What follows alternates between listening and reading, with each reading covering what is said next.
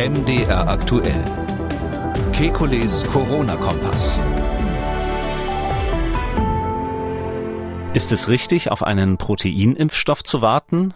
Wird sich irgendwann wirklich jeder mit Corona infiziert haben? Wie kann der Musikunterricht sicher funktionieren? Wird Sexarbeit zu stark eingeschränkt?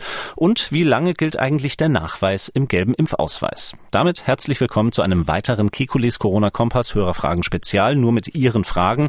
Die Antworten kommen vom Virologen und Epidemiologen Professor Alexander Kekulé. Hallo, Herr Kekulé. Guten Tag, Herr Kröger. Herr Kekulé, unsere erste Frage, die hat uns aus Berlin erreicht. Herr Lemke hat uns geschrieben, meine Frau und ich, beide zweite Hälfte 70, beide Hochrisikopatienten, trauen uns trotz zweifacher Impfung mit Moderna nicht, die öffentlichen Verkehrsmittel zu benutzen. Zwei Fragen haben Sie. Ist unsere Vorsicht übertrieben und könnten wir mit FFP3-Masken einen besseren Schutz erzielen? Also hm, ich glaube, die ganze Impferei hätte keinen Sinn gehabt, wenn wir da nicht etwas mutiger wären an der Stelle. Es ist so, dass im öffentlichen Verkehr äh, ja nach wie vor Masken getragen werden. Und das finde ich auch richtig, ähm, auch wenn das keine FFP-Masken typischerweise sind. Und ich glaube, wir müssen uns insgesamt ähm, die Frage stellen, wie viel Sicherheit brauchen wir insgesamt? Und ähm, ich meine, zweimal geimpft plus die Situation, dass die anderen die Masken haben. Man wird auch versuchen, ein bisschen Abstand zu halten, natürlich im öffentlichen Verkehr. Das sollte in der Regel reichen. Also da würde ich auch als Risikoperson sei, sagen, normalerweise sollte das reichen.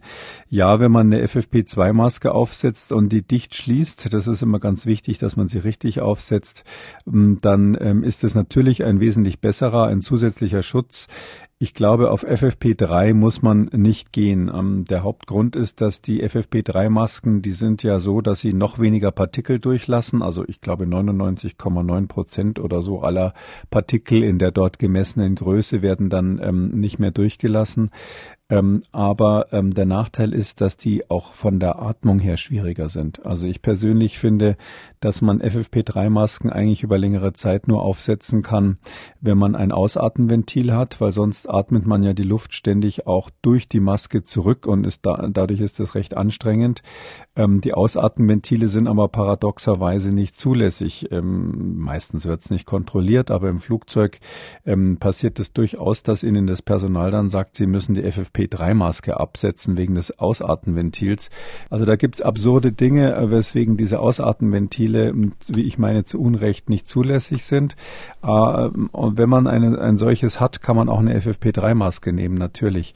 Ich glaube aber, jeder muss sich die Frage stellen, ähm, wie verrückt lassen wir uns machen von dieser Pandemie. Und ich glaube, zweimal geimpft plus die Maskenpflicht im öffentlichen Verkehr, das muss eigentlich genügen. Und ich glaube, ein Restrisiko gibt's einem einfach immer im Leben. Aus Berlin hat uns Barbara Logemann geschrieben. Sie hat den Tagesspiegel gelesen vom 4.9. und da gab es ein Interview mit dem Chemiker Michael Braungart und da wird zitiert mit den Worten, die Masken sind nicht für unsere Gesundheit gemacht. Wenn ich eine FFP2-Maske habe, gibt die am Tag etwa 2000 Mikroplastikfasern ab. Die sind nur gedacht, dass ich sie eine halbe Stunde trage. Ich bin absolut dafür, dass die Leute Masken tragen, aber diese Masken sind die Bankrotterklärung der Textilindustrie überhaupt. Wie schätzen Sie diese Aussage ein? Na, das ist natürlich jetzt sehr pauschal, was äh, Professor Braungart da gesagt hat. Der ist äh, bekannt. Das ist ähm, ein Kollege aus Hamburg, der dort, ähm, glaube ich, so eine Art Umweltinstitut leitet und sich ähm, sehr dafür einsetzt, dass zum Beispiel die Weltmeere nicht mit äh, Mikropartikeln weiter verschmutzt werden. Ähm, drum sieht er das aus seiner Perspektive. Ähm, ja, es gibt natürlich Masken, die qualitativ im schlechten Zustand sind, ähm, aber eigentlich ähm, sollte das in Deutschland zumindest inzwischen nicht mehr der Fall sein. Da gab es ja sogar sogenannte Skandale in dem Zusammenhang, dass Masken ohne äh, Prüfkennzeichen in den Verkehr geraten sind und ähnliches. Ähm, aber ich glaube, inzwischen haben wir das im Griff. Die FFP2-Masken werden ja auch nicht mehr so oft getragen. Äh, selbst Bayern hat die wieder abgeschafft oder zumindest die Verpflichtung abgeschafft, äh, so dass man sagen kann, ähm, das ist eher ein seltenes Problem.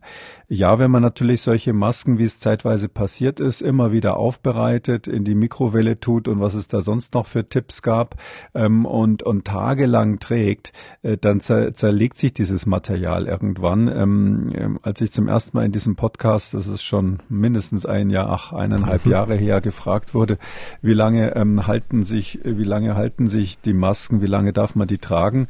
Da habe ich ganz brav gesagt, na ja, der Hersteller sagt zwei bis vier Stunden und da kann ich nicht von abweichen an dieser Stelle. Wir wissen alle, äh, dass wir inzwischen in so eine Art äh, Notfallmodus gekommen sind mit den Masken. Ähm, man sollte sie einfach nicht zu lange tragen. Aber diese, diese Gesundheitswarnung, ähm, auf die sich äh, da der Herr Braungart auch bezogen hat, da gibt es eine Studie ähm, von einem Bundesinstitut, ich glaube, das war das Institut für Risikobewertung, das bin ich jetzt nicht ganz sicher.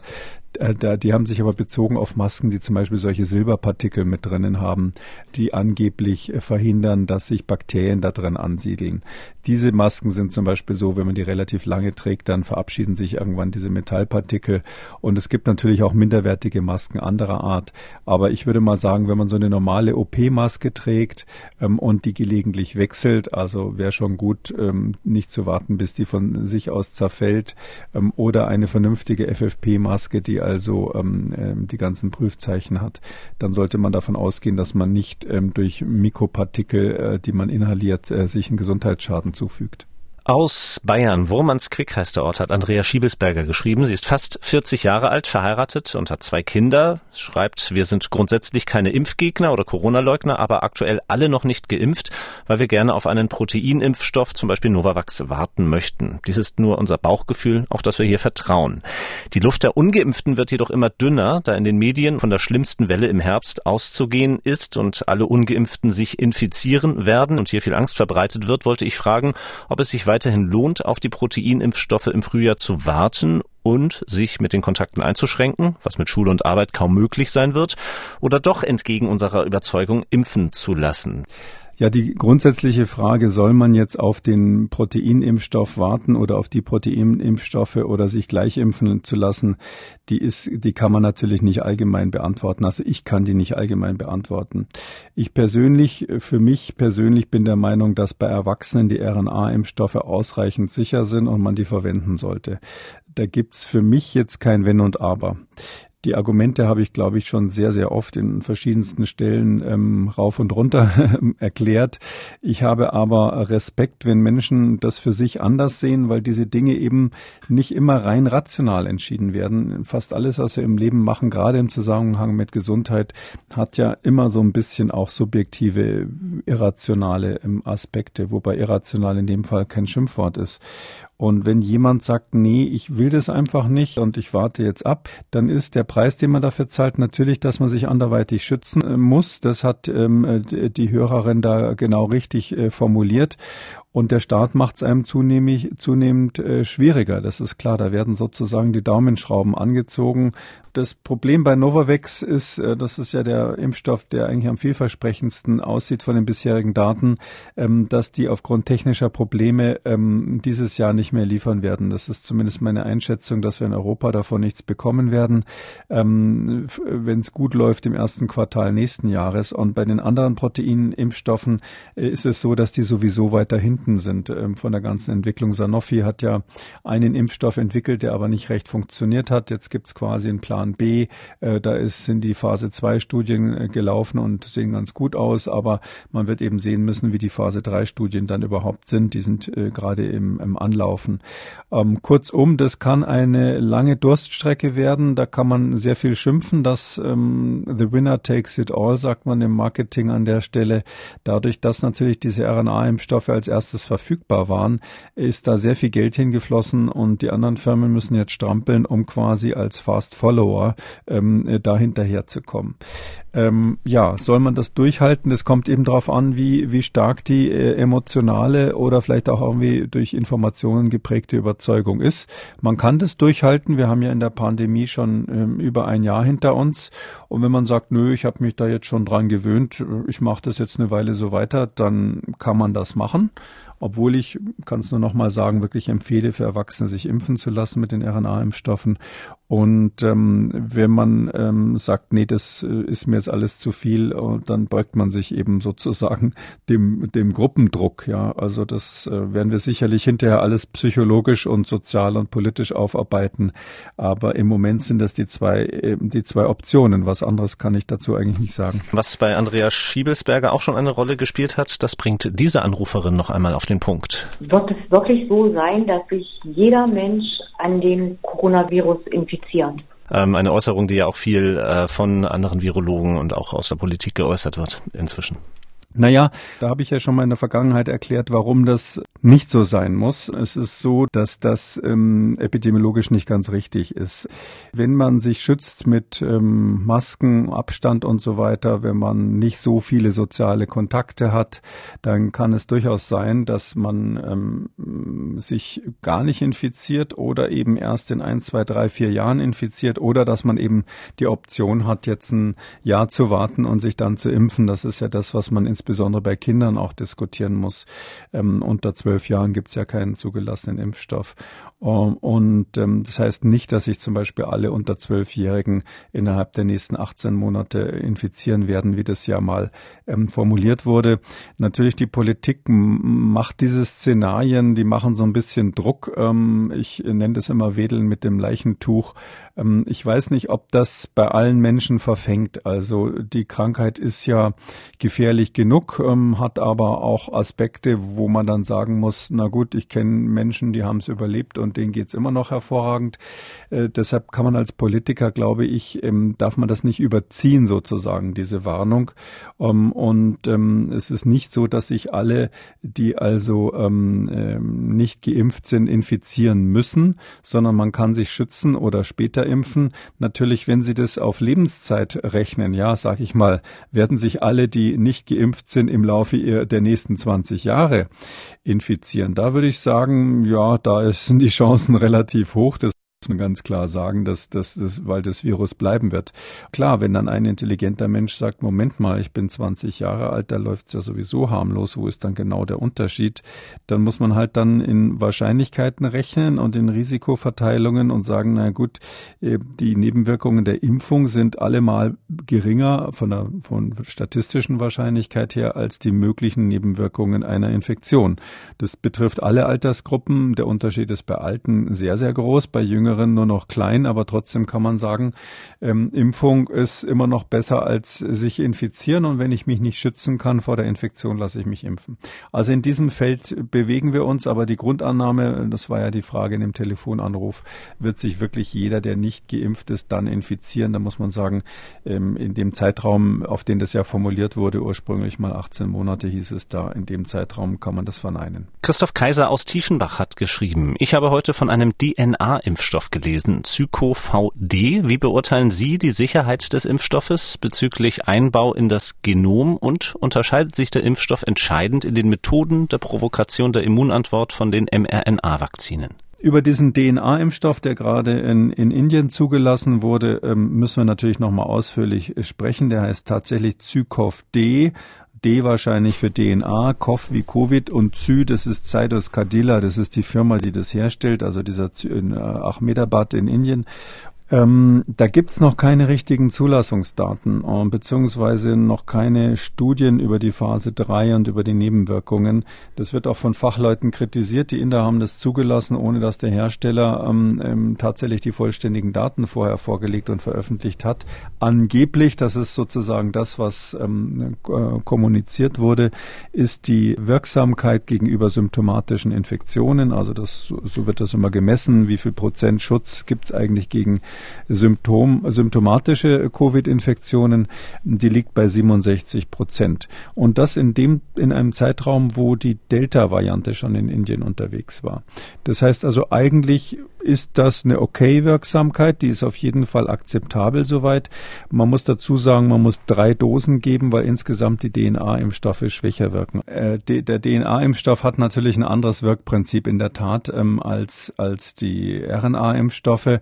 Ähm, die DNA muss, um wirksam zu werden, in den Zellkern gehen da gibt es natürlich andere mögliche Nebenwirkungen, das ist ganz klar. Also ich würde mal vorschlagen, da, da das gerade ein aktuelles Thema ist und wahrscheinlich viele interessiert, dass wir das im Podcast nochmal ausführlicher besprechen.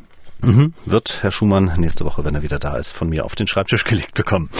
Ähm, Katja Eibisch hat uns geschrieben, das ist äh, eine Frage, die habe ich auch im privaten Umfeld schon mal gehört. Und zwar ähm, geht es da um den Paragraphen 21 im Infektionsschutzgesetz. Den zitiere ich erst einmal. Bei einer aufgrund dieses Gesetzes angeordneten oder öffentlich empfohlenen Schutzimpfung dürfen Impfstoffe verwendet werden, die Mikroorganismen enthalten, welche von den Geimpften ausgeschieden und von anderen Personen aufgenommen werden können. Das Grundrecht der körperlichen Unversehrtheit wird insoweit eingeschränkt. Nun die Fragen von Katja Eibisch. Wie muss man sich diese Mikroorganismen vorstellen? Gibt es bereits Impfstoffe, die solche Mikroorganismen enthalten? Wenn ja, welche? Enthalten die bedingt zugelassenen Corona-Impfstoffe auch solche Mikroorganismen? Wenn ja, sollen auf diesem Weg vielleicht eventuelle Impfverweigerer indirekt unter Einschränkung ihres Grundrechts auf körperliche Unversehrtheit unwissentlich geimpft werden? ja, das ist eine lange Kette. Ähm, also das letzte muss man gleich mal sagen, nein. Ähm, also erstens Hut ab, dass Sie in Ihrem Bekanntenkreis Leute haben, die also das Infektionsschutzgesetz drauf haben. Ich, ich muss sagen, ich muss da auch immer nachgucken. Ist juristisch ein ganz interessantes Gesetz, weil tatsächlich in kaum einer Situation die Grundrechte per Gesetz so stark eingeschränkt werden können, äh, wie in der Situation, wo wir von einer Seuche bedroht werden. Das ist also nur quasi von der, von der Kriegssituation noch übertroffen. Und es gibt solche Impfstoffe. Und zwar ähm, es gibt zwei Beispiele, die mir gerade spontan einfallen. Das eine ist ähm, äh, Impfstoffe gegen Salmonellen zum Beispiel. Da ähm, gibt es welche, die einfach lebende, lebende Bakterien enthalten. Und die nimmt man und da kann es natürlich passieren, die werden in, sind in Deutschland nicht mehr so üblich, aber es gibt solche Impfstoffe grundsätzlich.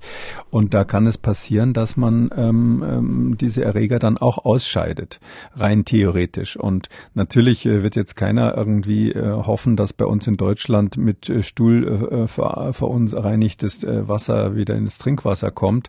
Aber rein prinzipiell könnte natürlich der nächste dann diese Impfbakterien quasi wieder aufnehmen.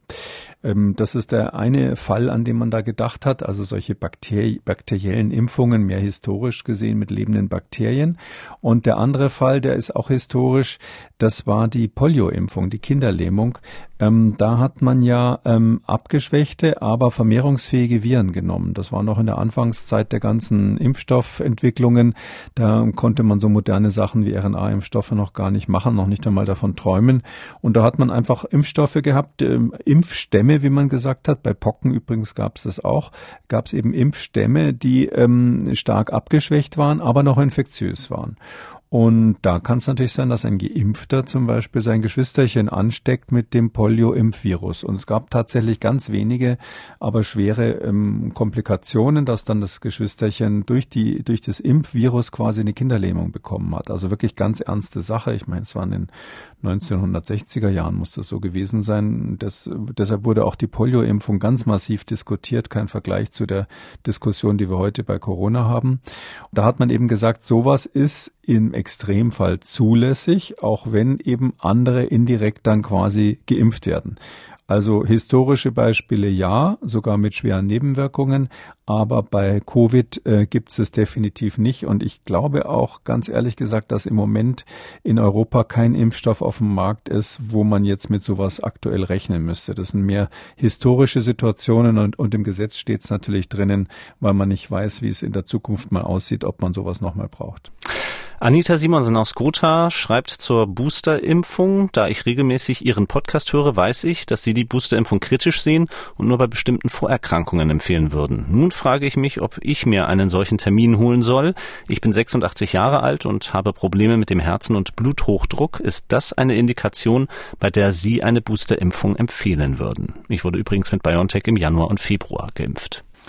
Ja, für die Boosterimpfung muss es ja eine klare Empfehlung der äh, Ständigen Impfkommission geben. Und da möchte ich jetzt ganz ehrlich gesagt nicht vorgreifen, mehr aus politischen Gründen, weil ähm, ich äh, nichts davon halte, dass äh, meine Kollegen von der STIKO ständig von allen Seiten unter Druck gesetzt werden. Ich bin eh, ehrlich gesagt ziemlich genervt davon, dass Politiker, aber auch Ärzte und Ärzteverbandsvertreter und so weiter ständig den STIKO-Leuten sagen, was sie zu empfehlen haben und wann sie es zu empfehlen haben. Und in die Reihe möchte ich mich nicht mit reinstellen. Meine Position ist ja bekannt. Ich glaube, dass Menschen mit einem ähm, hohen Risiko ähm, natürlich äh, sowas empfohlen werden kann. Und auch, ja, da ist es, da ist, gibt's auch die, gibt's auch die wissenschaftlichen Daten dafür. Und ähm, wenn jetzt hier ähm, die Frau Simonsen tatsächlich diese Situation hat, dass sie ein besonderes Risiko hat aufgrund des Alters und anderer Erkrankungen, dann würde das äh, nach meiner Einschätzung durch die Daten gestützt werden, dass man eine Boosterimpfung macht. Aber wie gesagt, ähm, da warten wir ja auf die Empfehlung der STIKO. Es ist auch nicht ganz einfach, weil tatsächlich formal gesehen die reine Zulassung ja für zwei Impfdosen ist, ähm, die EMA-Zulassung. Das heißt, wir sind jetzt in dem Bereich, wo ein Arzt individuell das machen kann. Das nennt man dann Off-Label-Use. Also man darf ein Medikament, wenn man Arzt ist, auch einsetzen für Dinge, für die es eigentlich ursprünglich nicht zugelassen lassen war, wenn man dafür gute medizinische Gründe hat. Ähm, und da würde ich mal zum Arzt gehen und fragen, ob der gute medizinische Gründe sieht. Und das verantwortet dann aber dieser Arzt ganz persönlich. Also das ist dann seine Privatzulassung sozusagen, mit der er dann tätig wird. Ähm, und, und deshalb kann ich das niemandem abnehmen an dieser Stelle. Hm. Ja, die einen fragen sich, ob die dritte Spritze für sie in Frage kommt. Die anderen sind deutlich jünger. Zum Beispiel unser nächster Anrufer, der ist elf Jahre alt und hat diese Frage. Meine Frage wäre, ob der Kinderimpfstoff getestet ist und die zweite, ob ich den auch kriegen darf. Ich bin jetzt elf und dann im nächsten Jahr bin ich dann zwölf. Wie läuft das dann ab?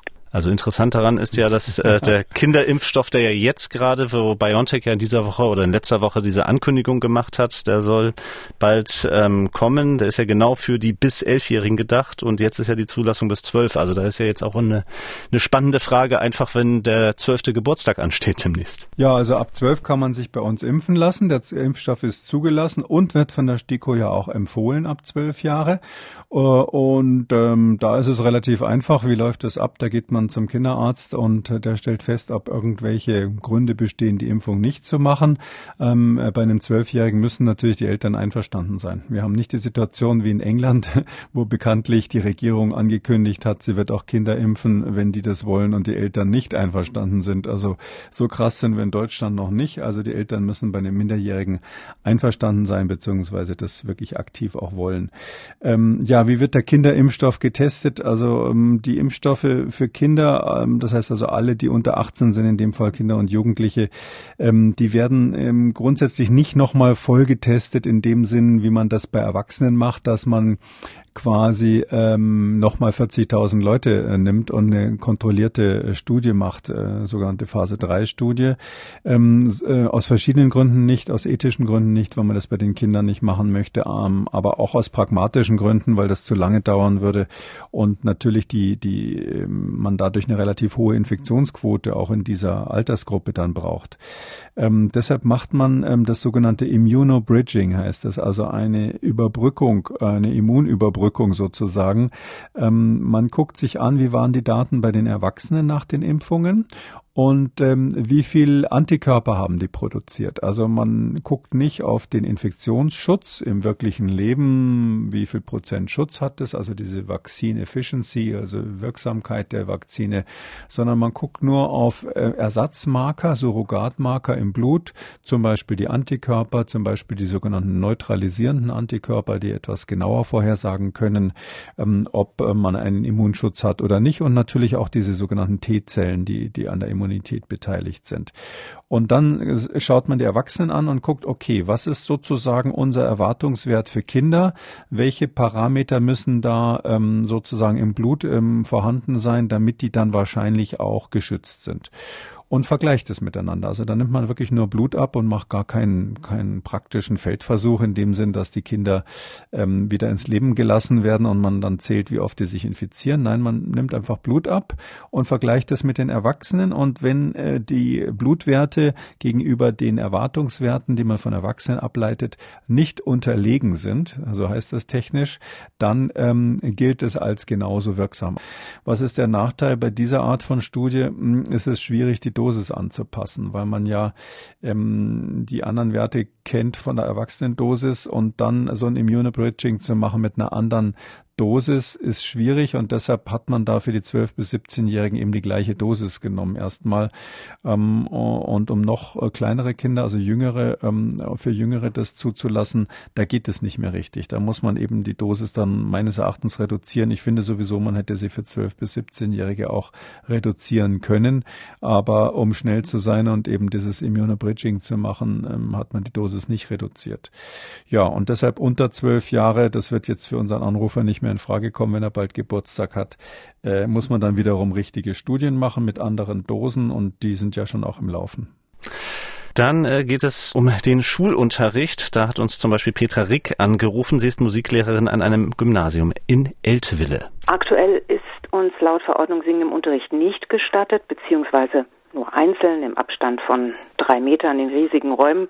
Das ist eine Situation, die ich im Unterricht nicht so habe. Aber könnte ich vielleicht mit einer kleinen Gruppe von 10 bis 15 Schülern draußen singen, wenn ich die Schüler zum Beispiel auf einer Treppe versetzt stelle, wenn sie nicht face-to-face -face singen und wenn sie nicht gerade schmettern, sag ich mal. Oder besteht da ein nicht verantwortbares Infektionsrisiko? Die Schüler würden draußen keine Maske tragen. Ich würde allerdings niemand zwingen, die Maske abzusetzen, wenn er das nicht möchte.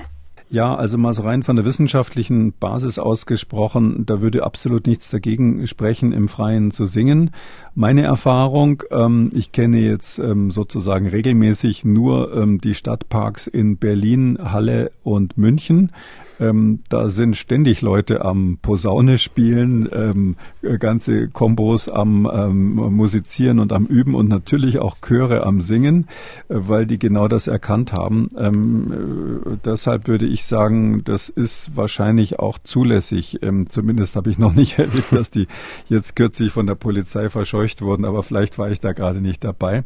Ähm, und rein von der Sache her ist es, gibt es keinen Grund, der dagegen steht. Äh, wenn man im Freien steht und, und singt, dann, selbst wenn man schmettern würde, dann ist ja die Möglichkeit, sich zu infizieren, nur noch gegeben durch die Tröpfchen, die da wirklich fliegen. Also es gibt ja die Aerosole, die also in geschlossenen Räumen gebildet werden und wie ein Nebel oder wie Zigarettenrauch sich über viele Meter ausbreiten können. Das ist aber so ein langsamer Prozess. Da kommt es auch darauf an, wie lang man in dem Raum zusammen ist und solche Dinge.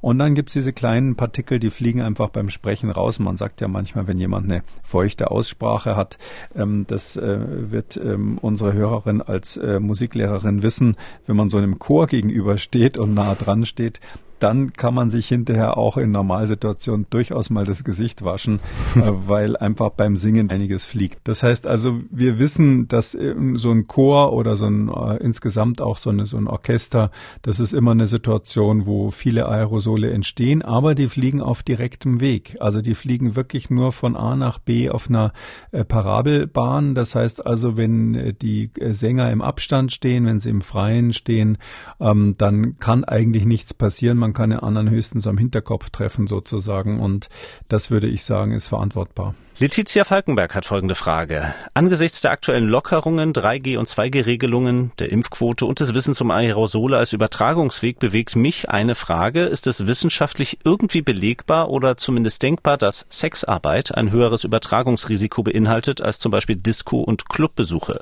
Ist es aus wissenschaftlicher Sicht nachvollziehbar, dass Veranstaltungen mit 50 Personen indoor ohne festen Sitzplatz erlaubt sind, das Erbringen sexueller Dienstleistungen aber ausschließlich im 1 zu 1 Kontakt erlaubt ist? Ist. Also ich muss jetzt zugeben, also ähm, ich weiß jetzt, ja, habe jetzt natürlich gleich die Fantasie, wie eine äh, sexuelle Dienstleistung mit 50 Personen aussehen könnte. Ja, also ähm, Spaß beiseite, das ist natürlich ein ganz wichtiges Thema. Ähm, ich glaube, man braucht eine Regelung, die das den Sexarbeitern in Deutschland äh, möglich macht, äh, tätig zu werden. Und äh, ich glaube, dass die Gesundheitsbehörden da natürlich besonders vorsichtig sind, weil sie immer davon ausgehen, dass nicht klar ist, wer mit wem da zusammenkommt. Das ist das Problem. Die Hörerin hat hier ja gesagt, ähm, die, äh, die Nachverfolgung sei kein Problem. Das mag aus ihrem persönlichen Umfeld so sein, aber aus Sicht der Behörden ist es natürlich so, ich habe mich früher intensiv mit dem Thema im Zusammenhang mit HIV schon beschäftigt vor vielen Jahren. Ähm, das ist natürlich aus Sicht der Behörden so, dass es da sehr viele anonyme Kontakte gibt. Drum sind die Anforderungen relativ hoch, weil man davon ausgeht, da kann quasi, äh, können Ansteckungsketten nicht mehr nachvollzogen werden. Äh, es ist ja auch so, wenn es dann mal einen Ausbruch in einem Bordell oder einer ähnlichen Situation gibt, dann ist es ganz schwierig, die, die Gäste des letzten Abends alle zu ermitteln und dann persönlich aufzusuchen zu Hause oder ähnliches. Drum ist es verständlich, dass dort die Anforderungen höher sind als in anderen Situationen. Ich meine, wenn man ähm, GGG als Basis hat, also tatsächlich geimpft, äh, genesen oder getestet als Voraussetzung, ich weiß nicht, ob sich das in dem Milieu immer durchsetzen lässt, ähm, dann wäre das dort genauso eine Option. Und ich glaube, das könnte man dann auf die gleiche Weise anwenden. Zusätzlich wäre es natürlich vom Vorteil, wenn man die Freier jeweils identifizieren könnte, was ich aber für praktisch nicht sehr wahrscheinlich halte. Ähm, es ist natürlich auch so, wenn man jetzt ähm, das so beziehen würde, dass man sexuelle Dienstleistungen eher so im 1 zu 1 Kontakt sehen würde. Also die Hörerin hat ja dann eine andere Vorstellung davon, aber wenn man jetzt etwas altmodisch daran geht, dann könnte man natürlich auch sagen, da kann es ja eigentlich nicht wirklich zum Superspreading kommen, weil einfach nur wenige Menschen zusammen sind. Ähm, und das wäre dann wieder ein Argument äh, bei der Diskussion mit der Behörde, dass die das vielleicht etwas großzügiger sieht. Also mit den Hinweisen würde ich, würde ich vielleicht mal mit der Behörde sprechen. Ähm, was auf jeden Fall schwierig ist, ist so eine Vorstellung, dass man eine Veranstaltung mit 50 Personen ähm, äh, hat, indoor, ohne die Möglichkeit dann nachzuverfolgen, wenn es zu einem Ausbruch gekommen ist. Zum Abschluss noch eine Frage von Christian Karp. Die Information, dass die digitalen Impfzertifikate aktuell ein technisches Verfallsdatum von einem Jahr tragen, ist an vielen Stellen im Netz zu finden. Jedoch findet man als Erklärung überall das Gleiche, weil derzeit noch nicht klar ist, wie lange die Immunität tatsächlich anhält. Für mich erklärt das aber nicht, warum der Impfnachweis im gelben Impfausweis seine Gültigkeit nicht verliert. Die Frage nach der Wirksamkeit bleibt davon doch unberührt. Was übersehe ich bei dieser Diskussion? Ja, das ähm, ist so, dass der gelbe Impfausweis ist ja der, der WHO-Impfausweis und da steht ja nur drinnen, dass man geimpft wurde. Und das ist ja, mm, ist ja ein Faktum, nicht? Also das ändert sich ja nicht nach zehn Jahren, sondern man wurde geimpft, mit Datum steht es da drinnen. Und was dann sozusagen die Behörden in den verschiedenen Ländern der Welt daraus machen, das ist den jeweiligen Ländern überlassen. Also zum Beispiel, wenn da, wenn sie da eine Gelbfieberimpfung drinnen haben, da war es dann lange so, dass die zehn Jahre lang gültig war. Nach zehn Jahren mussten sie die wiederholen, äh, weil die meisten Länder das nur anerkannt haben, wenn es mindestens zehn Jahre war. Und bei Covid ist es natürlich genauso. Das ist in Deutschland jetzt vorläufig so, ähm, dass die Anerkennung äh, der Impfung erstmal ähm, für ein Jahr sozusagen gilt. Zumindest kann man das so indirekt ableiten aus der, wie es ja richtig geschildert ist, dort ähm, äh, aus der aus der ähm, Funktion dieses elektronischen Impfausweises für ein Jahr. Man wird dann wahrscheinlich dann spätestens, wenn die ersten Impfungen ein Jahr ähm, zurückliegen, wird sich der Gesetzgeber oder der Verordnungsgeber dann Gedanken machen müssen, ähm, wie man damit umgeht. Also aus meiner Sicht sind die, ist die Datenlage so, dass man grundsätzlich jetzt nicht auf einer ähm, Booster-Impfung Impfung bestehen muss. Das heißt also, ich gehe davon aus, dass die Anerkennung verlängert wird. Das heißt dann für den Papierausweis gar nichts, sondern das Datum gilt halt dann einfach länger. Und bei dem elektronischen Ausweis weiß ich jetzt auch nicht, ob der sich plötzlich auf dem, auf dem Handy dann löscht oder was da passiert.